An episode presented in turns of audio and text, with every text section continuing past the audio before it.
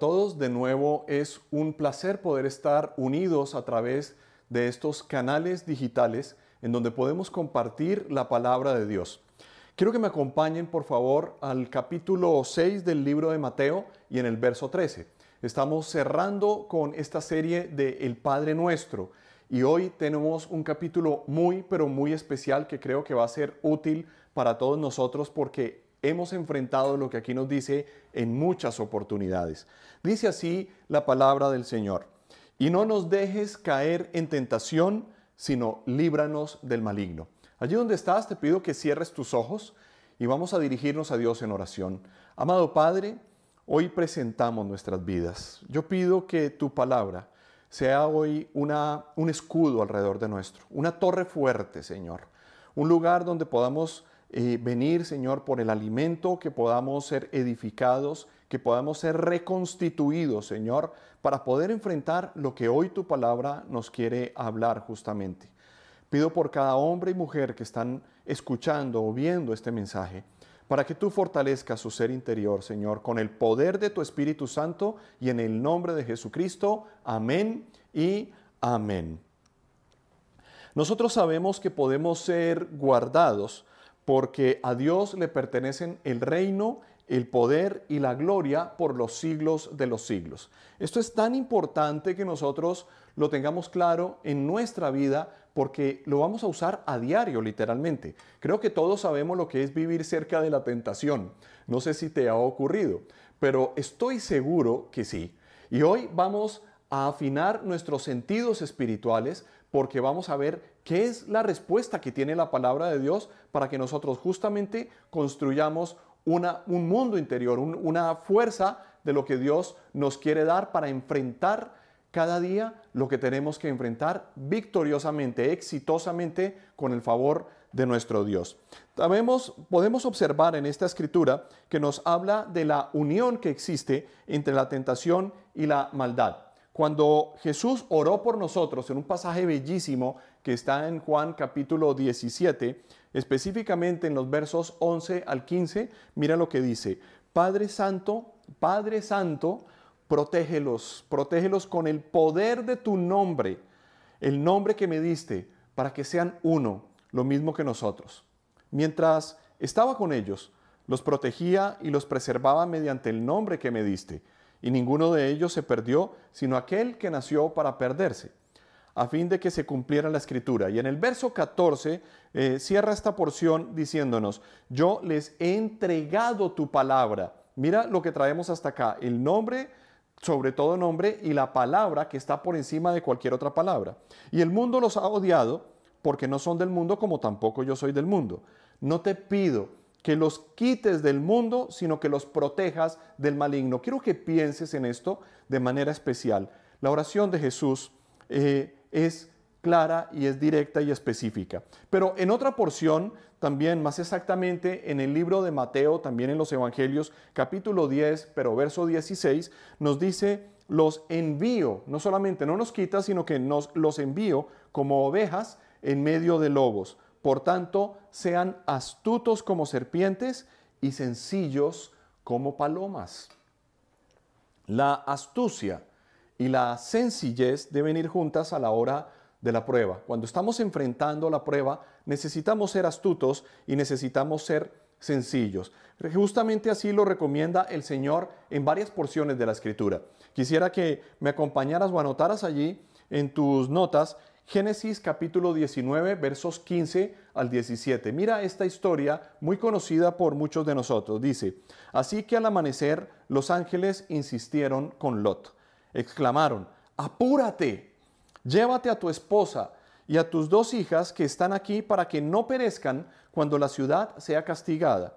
Como Lot titubeaba, los hombres lo tomaron de la mano, lo mismo que a su esposa y a sus dos hijas, y los sacaron de la ciudad porque el Señor les tuvo compasión en una hora de prueba.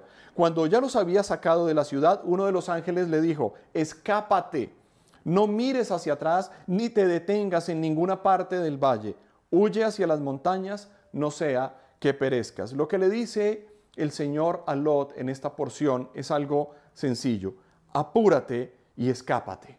apúrate y escápate. Cuando estamos enfrentando la prueba, eh, cuando estamos enfrentando la tentación, cuando estamos enfrentando aquello que nos puede hacer derribar, nosotros tenemos que tomar una acción concreta, apurarnos y escapar. Pero no es la única porción, les decía. También en el libro de Proverbios, capítulo 5, versos 7 al 14, es un pasaje muy conocido y pues nos dice algo que enfrentamos también en cualquier momento de la vida muchas personas y que tenemos que estar muy atentos. Nos dice, pues bien, hijo mío, está hablando un padre a su hijo, préstame atención y no te apartes de mis palabras. Aléjate de la adúltera o del adúltero, cualquiera de los dos. No te acerques a la puerta de su casa para que no entregues a otros tu vigor ni tus años a gente cruel, para que no sacies con tu fuerza a gente extraña ni vayan a dar a casa ajena tus esfuerzos, porque al final acabarás por llorar cuando todo tu ser haya sido consumido, se haya consumido, y dirás, ¿cómo pude aborrecer la corrección? ¿Cómo pudo mi corazón despreciar la disciplina? No atendí a la voz de mis maestros, ni presté oído a mis instructores. Ahora estoy al borde de la ruina. Terrible conclusión para la persona que no es capaz de soportar eh, con sencillez eh, y con astucia y con acciones concretas la hora de la prueba y de la tentación. Dos pasajes tremendos. Ahora, la ayuda divina que nosotros estamos necesitando y por eso estamos aquí escuchando y siendo fortalecidos por el Señor a través de su palabra, está bien descrita en la obra poética de un conocido poeta llamado Antonio Machado, exactamente en su canto a la saeta. Presta atención a este eh, esta porción poética que me parece que nos ilustra bien lo que hoy estamos tratando. Ayer soñé que veía a Dios y que a Dios hablaba. Y soñé que Dios me oía. Después soñé que soñaba. Todo hombre tiene dos batallas que pelear. En sueños lucha con Dios y despierto con el mar. Anoche soñé que oía a Dios gritándome, alerta. Luego era Dios quien dormía y yo gritaba, despierta. Seguramente Antonio tenía en su mente aquel pasaje en donde Jesús iba durmiendo en el cabezal de la barca y cómo sus discípulos lo despertaban, pero también tenía presente las veces que la palabra de Dios nos dice a ti y a mí, despierta, alerta, atento, sé sencillo, sé humilde, estás eh, pendiente de lo que estás atravesando, estás entendido de lo que estás viviendo. Si es algo que no conviene, apúrate, escápate, porque tenemos que guardar y preservar la integridad y la libertad a la que Dios nos ha llamado, porque la obra de la cruz del Calvario nos llamó a nosotros a no ser esclavos de la tentación ni del pecado. A veces nos podemos sentir de alguna manera como el poeta y como qué, como en diferentes renglones con Dios, como que Dios está en un renglón, su palabra, los principios y nosotros estamos en otro renglón. ¿Por qué pasa esto? ¿A qué se debe? Sencillamente a la lucha humana conocida como la tentación. ¿Se puede ganar? Dios dice que sí. Jesús lo dijo. Cuando leímos el pasaje de Juan hace un momento, decía esta porción importante que quiero que resaltes en tu corazón y que la atesores. No te pido que los quites del mundo, sino que los guardes del mal. Hemos estado en la oración de Jesús, en el pensamiento de Jesús, y nos ha dicho que nos ha dado su palabra, que nos ha dado la autoridad en su nombre. Y entonces, ¿qué es lo que tenemos que hacer? Tenemos que saber que no nos van a quitar del mundo, no te van a quitar del mundo, sino que te van a guardar del mal. Pero tú tienes que hacer tu parte. Todos tenemos que poner de nuestra parte. No se trata de ir por la vida desentendidos, sino ser muy astutos incluso y poder saber qué caminos debemos y podemos transitar y cuáles definitivamente no debemos cruzar, cuáles cercas no podemos traspasar los límites. Vamos a Lucas capítulo 4, que es un capítulo en donde Jesús es tentado está iniciando prácticamente su ministerio. Y este capítulo nos va a permitir a nosotros comprender cómo poner en orden algunos asuntos de nuestra vida que con toda seguridad nos traerán la victoria. Nos dice en el verso 1 al 2 lo siguiente. Jesús, lleno del Espíritu Santo, volvió del Jordán y fue llevado por el Espíritu al desierto. Allí estuvo 40 días y fue tentado por el diablo. No estuvo los 40 días, pero en esos 40 días fue tentado. Ahora, Jesús viene del bautizo. Quiero que pienses en esto de una manera especial. Hay un momento sobrenatural en el bautizo. Nosotros ya hemos visto, el cielo se abre, se escucha una voz, viene eh, Dios como en forma de paloma, ¿sí? Y, y se da una manifestación, se oye una voz que dice, este es mi Hijo amado, estoy muy complacido con él. ¿Qué es lo que está sucediendo en este momento? Que después de este glorioso momento, Jesús es llevado por el Espíritu al desierto.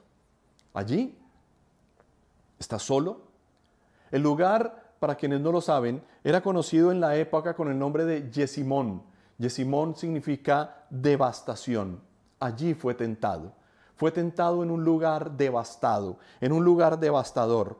Y es que la prueba normalmente se da en los espacios, en los lugares áridos, secos, difíciles, en lo más débil, en la soledad más salvaje. Ahí es donde nosotros somos tentados. Quizá donde nadie nos ve. Y es donde necesitamos recordar que nos han dado el nombre sobre todo nombre, nos han dado la palabra y nos han dado la libertad para que vivamos como Dios sabe que tenemos que vivir.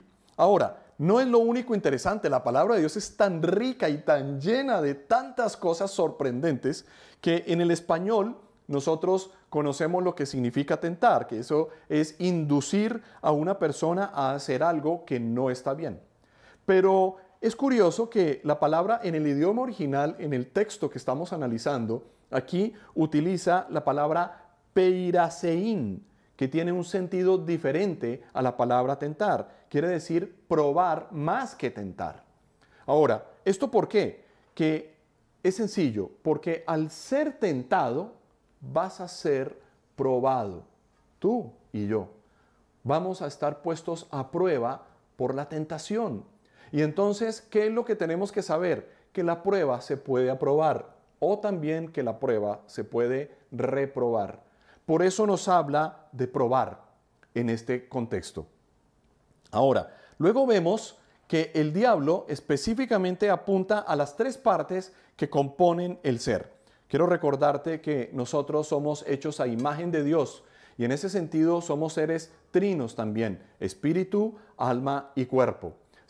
Y aquí nosotros vemos que el diablo específicamente le apunta a toda la composición integralmente de Jesús. Le apunta al cuerpo, le apunta al espíritu y le apunta al alma. Y entonces vemos tres niveles en donde se va avanzando en la tentación. Esto es también muy importante y te lo voy a decir por qué, porque muchas veces superamos una prueba, pero puede venir una más profunda y tenemos que estar simplemente atentos, tenemos que estar fortalecidos por la palabra de Dios y aquí es donde es tan importante que nosotros busquemos a Dios permanentemente. ¿Para qué? Para que estemos fortalecidos por su amor, por su poder, por su cuidado, para que nuestros oídos estén afinados y estemos escuchando la voz que necesitamos escuchar, la voz de nuestro Padre Celestial. Por eso el Padre nuestro cierra con esta parte tan importante, que después de haber conocido a Dios, a su carácter, nosotros sepamos que en su mano siempre vamos a estar protegidos y que a Él le pertenece el poder, el honor, la gloria, la fuerza,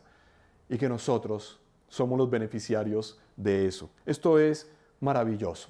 Pero vamos a los niveles entonces en los cuales podemos ser probados porque Jesús también fue probado allí. El primero es el cuerpo. Estamos en Lucas capítulo 4, allí vamos a estar analizando esta porción de la escritura y vemos en el verso 3, nos le dice, si eres el hijo de Dios, aquí está tentándolo, como en el huerto del Edén le dijo también a Eva, seguro que Dios les dijo, ¿es verdad que esto? empieza a hablar de los condicionales. Si eres el Hijo de Dios, ya que todos dicen, ya que tú dices que eres el Hijo de Dios, ¿sí? empieza a tirar los anzuelos. Le propuso el diablo, dile esta piedra que se convierta en pan. ¿Y qué es lo que estamos viendo? ¿Por qué hablo del primer nivel como el cuerpo? Porque Satanás lo tienta en la necesidad física inmediata, más urgente que tiene. ¿Cuál era? 40 días de ayuno, Jesús tenía hambre, ¿Y qué es lo que necesitaba? Alimentar el cuerpo. Y Satanás viene a darle una opción, una posibilidad de cómo alimentarlo. Pero si Jesús se rinde allí, iba a ponerse, a someterse a algo que no debería estar sometido. Siempre que tenemos esta clase de necesidad, cualquiera que sea, pero específicamente en nuestro cuerpo, vamos a ser tentados. Es muy probable que nosotros seamos tentados para tomar decisiones que nos distraigan, que nos aparten, y por eso tenemos que ser entendidos, sencillos, enfocados a la hora de la prueba y de la tentación. Quizá hoy estés viendo posibilidades de cómo suplir y que se salgan, cómo suplir para tu necesidad física, que se salen de lo que está bien. Ten cuidado, ten cuidado. Dios tiene autoridad y superando la prueba seguramente tiene una puerta abierta para ti. Ahora, les decía que siempre que tenemos esta clase de necesidad en nuestro cuerpo, podemos ser tentados o vamos a ser tentados. Jesús, ¿qué necesitaba? Comer, tenía hambre, llevaba días sin comer, entonces se da lo natural, se da lo natural y es que su cuerpo está pidiéndole alimento. Estaba seguramente debilitado físicamente y ¿qué es lo que hace el diablo? Lo va a tocar donde duele, lo voy a tocar en su cuerpo, lo voy a tocar en su necesidad. Pero ¿con qué le responde el Señor? Con la palabra, con la palabra. Por eso nos decía en aquel capítulo que leímos anteriormente, les he dado tu palabra, Señor, les he dado tu nombre. Y esos son elementos que nosotros tenemos que son armas poderosas para vencer la hora de la debilidad y de la prueba. Y Jesús le dice, escrito está, no solo de pan vive el hombre. Y quiero que pienses, el autor de la palabra está citando la palabra.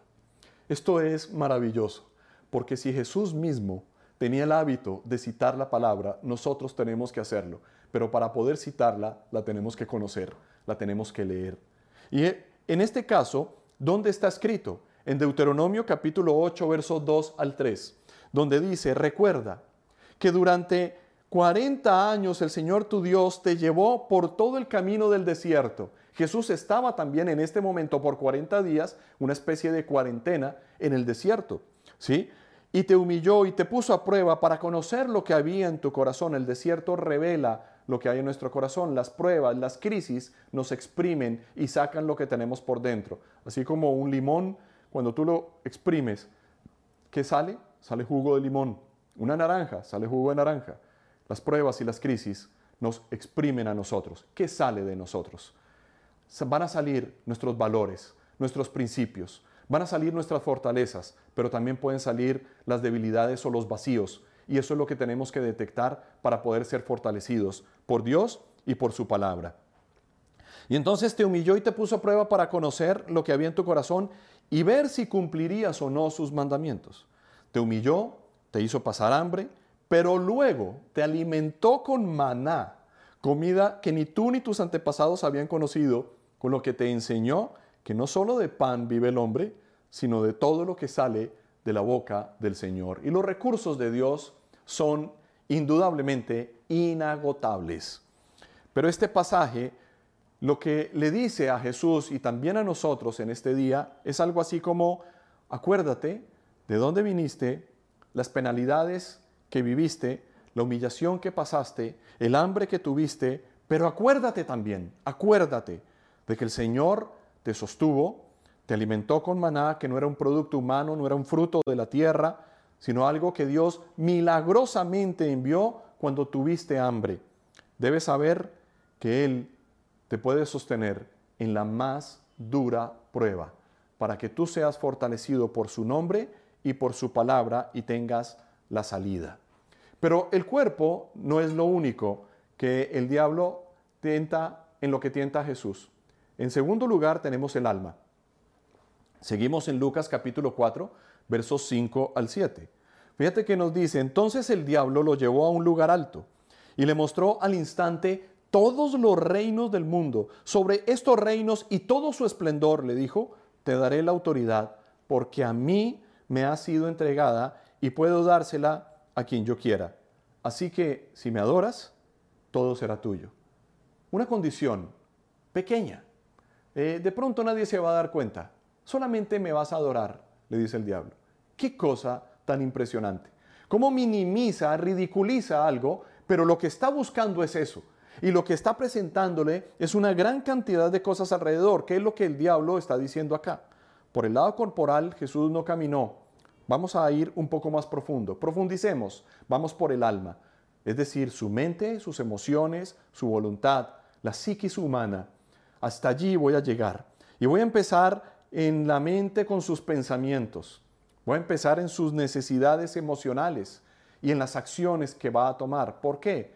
Porque nuestros valores determinan lo que pensamos y como pienso, siento y como siento, actúo. Y allí se van a ver los resultados. Por eso es tan importante que nosotros cuidemos lo que pensamos, pero que nuestra vida esté sostenida por los valores inalterables de la palabra de Dios. Cuando caminamos en ese propósito, vemos la victoria, somos guardados de la mejor manera posible, porque lo que Dios quiere es que vivamos para Él y que vivamos con integridad, pero por el poder de su Espíritu Santo, por su nombre, por su palabra. Y nos da los recursos para que logremos ser exitosos en eso. Ahora, Satanás lo trata de sobornar. ¿Con qué? Con poder. Yo, les yo te entrego todos los reinos. Si me adoras y me sigues, fácil. Ponte de rodillas y ya todo va a ser tuyo. Esto es sencillito, pero tendría un precio muy alto donde Jesús se hubiera rendido ante esa propuesta. Y entonces, ¿qué prefirió hacer Jesús? ¿Con qué contestó? Con la palabra. Siempre la palabra de Dios será todo el poder que tú necesitas, unido a su espíritu, unido por supuesto a su nombre. Y él le responde para combatir la tentación con la palabra. La Biblia por eso se llama la espada del Espíritu, porque es un arma que nos permite librar las más crueles batallas que podamos enfrentar en horas de crisis, en horas de prueba, en nuestro cuerpo, pero también en nuestra alma. Adora al Señor tu Dios y sírvele solamente a Él, únicamente, exclusivamente a Él. Y a través de Él puedes servirle a toda la humanidad pero sírvele y reconócelo solamente a Él. Y fíjate que no se trata solamente de que nosotros reconozcamos a Dios, sí, yo te conozco, yo te reconozco, yo sé que tú eres Dios, sino que yo le adore a Dios y le sirva solamente a Él. Era lo que el diablo quería, distraer la mirada para que Jesús se apoyara en Él. Y eso hubiera sido desastroso, como puede serlo para ti si te desubicas y te distraes de los principios que Dios quiere sembrar en tu corazón. Entonces el diablo tal vez se preocupa un poco más y dice, este es un hueso difícil, duro de roer. No pude con el cuerpo en su necesidad física, el hambre, el pan, tampoco con su alma, con el orgullo y el soborno humano, enseñorearse de los demás, manejar a los demás. Y entonces dispara contra la última área que lo compone a Jesús, el espíritu. Y en el verso 9 de Lucas capítulo 4 dice que el diablo lo llevó a Jerusalén e hizo que se pusiera de pie en la parte más alta del templo y le dijo, si eres el Hijo de Dios, de nuevo el sí condicional, no que tú eres, no que te lo sabes, no que lo manejas, si eres el Hijo de Dios, tírate de aquí, pues escrito está, ordenará que sus ángeles te cuiden te sostendrán en sus manos para que no tropieces con piedra alguna. Y aquí va al fondo, a la raíz más profunda de su ser, a su espíritu. Lo lleva al templo, que es terreno espiritual. Y aquí hay algo muy interesante, que Satanás conoce y cita la Biblia. Ojo con esto. Es peligroso utilizar la escritura de manera supersticiosa, definitivamente. Es muy peligroso. El estudio de la Biblia y de la teología tiene que ser sistemático. Nosotros no podemos estar tomando pequeñas porciones, eh, solamente alimentarnos de un versículo que nos mandaron esta mañana en mi grupo de WhatsApp o un amigo que, que vi o en, o en alguna de mis redes sociales y quedarme con eso y darle gracias a Dios por eso. Yo tengo que ser sistemático en la lectura de la palabra, tengo que arrancar y leer los libros completos de la Biblia, porque allí es donde yo voy a encontrar todo el propósito de Dios, no solamente un versículo que puede alentarme, por supuesto, en un día, sino que tengo que ver el conocimiento de Dios de manera integral. Recuerden que un texto fuera del contexto es un pretexto, es una ley de, cualquier estudio eh, eh, hermenéutico. Entonces, nosotros qué tenemos que hacer? Saber que aunque el diablo pueda citar la palabra, tenemos que ser cuidadosos. Porque, ¿qué fue lo que citó? El Salmo capítulo 91, conocidísimo Salmo. En el verso 11 y 12 nos dice, porque Él ordenará que sus ángeles te cuiden en todos tus caminos, con sus propias manos te levantarán para que no tropieces con piedra alguna. Y entonces, fíjate, la cita es correcta, eh, pero la usa de manera incorrecta. La usa para tentarlo, para desviarlo, para confundir. Como que con esto por allá, con esto por allá, con esto por allá, y, el mago echa humo. Y entonces, ¿en qué quedamos? Quedamos mareados. ¿Será que sí? Pero es que la palabra también dice, pero es que yo escuché, pero es que a mí me mandaron preciso hoy un pasaje. Por eso es tan importante que tengamos una estructura sólida cuando leemos la palabra de Dios. Jesús, ¿qué hizo? No se dejó descrestar. No dijo, oye, verdad, Salmo 91, yo no había caído en cuenta. No es lo que dice eso. Aunque Satanás lo trata, lo trata de inducir como a un suicidio espiritual, tírate de aquí, súbete a lo más alto y tírate, lánzate. No que te van a recoger, no que dice la Biblia que tal cosa. No sé si has visto eso, has pensado o sentido esto. Y aquí tenemos algo que le responde sencillamente en el verso 12, también está escrito. No pongas a prueba al Señor tu Dios. También, también. Esto es muy importante. ¿Qué quiere decir esto? Que por el hecho de que yo tenga fe y confíe en Dios, no significa que yo voy a poner a prueba a Dios en la necesidad de defenderme, porque eso sería tentar a Dios. Eso sería tentarlo, eso es ser temerario, no temeroso de Dios, sino temerario. Hacer situaciones que nadie me está pidiendo y que Dios tampoco lo hace. Entonces nosotros tenemos que ser cuidadosos. ¿En qué? En la manera como negociamos, como nos relacionamos con otras personas, en los proyectos que estamos dispuestos a, emprender y a cómo resolver los problemas que se presentan en este tipo de escenarios porque ahí pueden venir cáscaras que nos pueden hacer caer y nos podemos arrastrar a nuestra familia con nosotros. No pongas a prueba al Señor tu Dios. Significa que cuando el diablo me saca el texto del contexto, entonces yo le voy a responder con toda la palabra, con todo el conocimiento de la palabra. Teología sistemática se llama eso. Hay un salmo que estoy recordando en este momento, el Salmo 119, que dice, la suma de tus palabras es la verdad. La suma es toda la palabra. No es una pequeña porción, es toda la palabra. Y hay que aprender a mirar las escrituras con mucho cuidado por este sentido de lo que yo les estoy diciendo, pero sobre todo hay que leerlas para ponerlas en práctica. El Espíritu Santo ha prometido que cuando tú eh, estás en un momento de necesidad o estás frente a una circunstancia difícil, Él va a hacer que tú recuerdes la palabra. Entonces puedes estar tranquilo, puedes estar tranquilo. Dios va a sacar esa palabra, pero el punto es, ¿la estás leyendo? Porque si no la estás leyendo, ¿qué, ¿qué, te va a recordar el Espíritu Santo a ti? En la hora dura, en la hora de la prueba, en la hora del yesimón, de la devastación, en la hora en donde necesitas saber que no solo de pan vive el hombre, sino de toda palabra que sale de su boca. En la hora en donde puedes sentirte tentado para ir más allá y ver algunos sueños que has tenido en tu corazón. Pero debes tener cuidado porque también en tu espíritu, si lo anterior no funciona, vas a ser tentado para que desvíes tu atención de Dios y la pongas en cualquier cosa. Porque cuando no adoramos a Dios, adoramos cualquier cosa.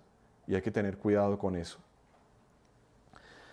Llama definitivamente la atención que en semejante situación Jesús no enfrenta al diablo atándolo, reprendiéndolo, expulsándolo al abismo, porque era una situación distinta. Lo hace diciéndole, vete Satanás, vete de mí, apártate de mí, Satanás.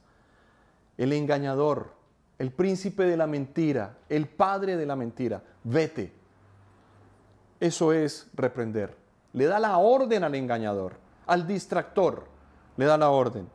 Como lo dice en Mateo capítulo 4:10, vete Satanás, le dijo Jesús, porque está escrito, escrito está también.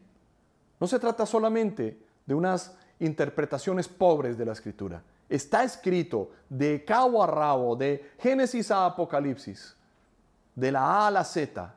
Lo conozco, lo dice. Y sabes que el apóstol Santiago dice en alguna parte de su libro, sométanse pues a Dios, sométanse a Dios, resistan al diablo y éste huirá. Él huirá, se irá. Es con la palabra. Jesús en la hora de la prueba no lo hizo de otra manera. ¿Para qué hacerlo de otra manera? Si Jesús tuvo éxito haciéndolo así, no inventemos otra cosa distinta, no es necesario. Habrán otros momentos, seguramente, claro que sí, pero en la prueba, en la prueba hay que responder con la palabra. Hay que tener claro y fijo en nuestra mente en qué creemos y quién sostiene nuestras vidas. Y hoy puede ser un día de prueba para ti. La historia no termina allí. Digamos que Jesús es tentado en su cuerpo, en su alma, mente, emociones y voluntad y también en su espíritu. Fue profundizándose hasta que llegó a la médula del hueso, hasta que llegó a la esencia misma, pero no pasó de allí. No pudo pasar de allí. Y en el verso 13, tal vez, de Lucas 4, donde estamos, nos dice, así que el diablo, habiendo agotado todo recurso de tentación, lo dejó hasta otra oportunidad. Hasta otra oportunidad. Satanás se irá si le agotas los recursos. ¿Con qué? Con la palabra de Dios. Pero buscará otra oportunidad. Sigue preparándote, sigue leyendo, sigue buscando a tu Padre, sigue conociendo su carácter. Jesús nos enseña a ser fortalecidos cada día en esa relación con nuestro Padre. Por eso, cuando le preguntaron, Señor, enséñanos a orar, Él respondió lo que hemos venido estudiando en los últimos sermones, en los últimos capítulos de El Padre Nuestro, la serie. Padre, no nos dejes caer en tentación, sino líbranos del maligno. Padre, ¿cómo podemos librar? ¿Sabes cómo? Te voy a dar la autoridad de mi nombre, te voy a dar mi palabra, te voy a dar mi espíritu, para que puedas responder en tu cuerpo, en tu alma, con tu mente, emociones y voluntad, y puedas responder en tu espíritu. Yo estoy contigo. Yo sé cómo puedes librar esas batallas. Enfrenta lo que tengas que enfrentar. Huye cuando tengas que huir, pero sobre todo, ten siempre la palabra de Dios en tus labios y sobre todo escrita en tu corazón, porque allí se va a manifestar la vida y Dios va a poner el cerco que necesitas para poder triunfar en cualquier situación. La promesa final está en el libro de Apocalipsis capítulo 3, verso 10. Presta atención. Ya que has guardado mi mandato de ser constante, yo, por mi parte, dice el Señor, te guardaré de la hora de la tentación que vendrá sobre el mundo entero para poner a prueba a los que viven en la tierra. Qué promesa tan impresionante. Señor, Señor, enséñanos a orar. ¿Cómo hacemos para orar? ¿Cómo podemos ser guiados en la oración? Ustedes deben orar así. Padre nuestro, que estás en el cielo, santificado sea tu nombre. Venga tu reino hágase tu voluntad en la tierra como en el cielo. Danos hoy nuestro pan cotidiano. Perdónanos nuestras deudas, como también nosotros hemos perdonado a nuestros deudores. Y no nos dejes caer en tentación, sino líbranos del maligno. Señor, tuyo es el reino, tuyo el poder, tuyo es la gloria por los siglos de los siglos. Amén y amén. Señor, Eres todo lo que necesitamos. Gracias por ser nuestro Padre y por extender tu mano sobre nosotros para fortalecernos en nuestro corazón y darnos la vida, pero no solamente la vida, sino la forma de poder cuidarla, Señor, y guardar lo que ya nos has entregado. Padre, te necesitamos. Bendecimos tu nombre en esta hora. Amén y amén. Muy bien. Gracias por acompañarme en esta serie maravillosa de El Padre Nuestro. Espero indudablemente que si has aplicado y que si eh, has puesto en práctica cada uno de los capítulos que hemos visto acá, tu relación con Dios haya sido fortalecida y que puedas crecer, que puedas avanzar, que puedas seguir adelante confiando más y más en las manos del Dios que todo lo puede. Muy bien, si has pasado por acá, estás escuchando esto, has, eh, estás empezando a, a buscar de Dios, hoy es un buen día para que hagas una oración y le entregues tu corazón a Cristo. Por tanto, te invito a que cierres tus ojos allí donde estás y en un tiempo de intimidad con tu Padre Celestial, le digas lo siguiente, Padre amado, abro la puerta de mi corazón, recibo a Jesús como mi Señor y mi Salvador. Sé que he pecado, Señor, que he caído en la tentación, pero creo y confieso que el sacrificio de Jesús es suficiente para darme una vida nueva vengo ante ti para empezar de nuevo, con el poder de tu Espíritu Santo. Amén y amén. Bienvenido, bienvenido al cuerpo de Cristo, a la iglesia del Dios viviente. Somos la iglesia, el cuerpo de Cristo. Todas las personas que han reconocido a Cristo Jesús como Señor y Salvador hacen parte de esta iglesia a lo largo de la historia y también en cualquier parte del mundo donde hoy se ha confesado el nombre del Señor. Quiero decirte o quiero invitarte a que sepas que al final de este servicio, ¿sí? en vivo, estamos en el servicio en vivo, ahí tienen los horarios del servicio, vas a encontrar eh, un código QR ahí en pantalla o puedes encontrar también el link donde vamos a tener una reunión finalizando esta transmisión. Y entonces allí inmediatamente lo que hacemos que es nos reunimos y podemos orar por ti, conocer de ti, cómo estás viviendo, cómo supiste de nosotros, cómo puedes seguir avanzando, conociendo más de Dios y creciendo. Por favor, no dejes de hacerlo. También encuentras en pantalla algunas de las formas como puedes darnos tus datos para que nos pongamos en contacto si por algún motivo no puedes estar conectado en este momento. Hasta una próxima oportunidad, si el Señor los permite. Que la bendición de Dios los acompañe.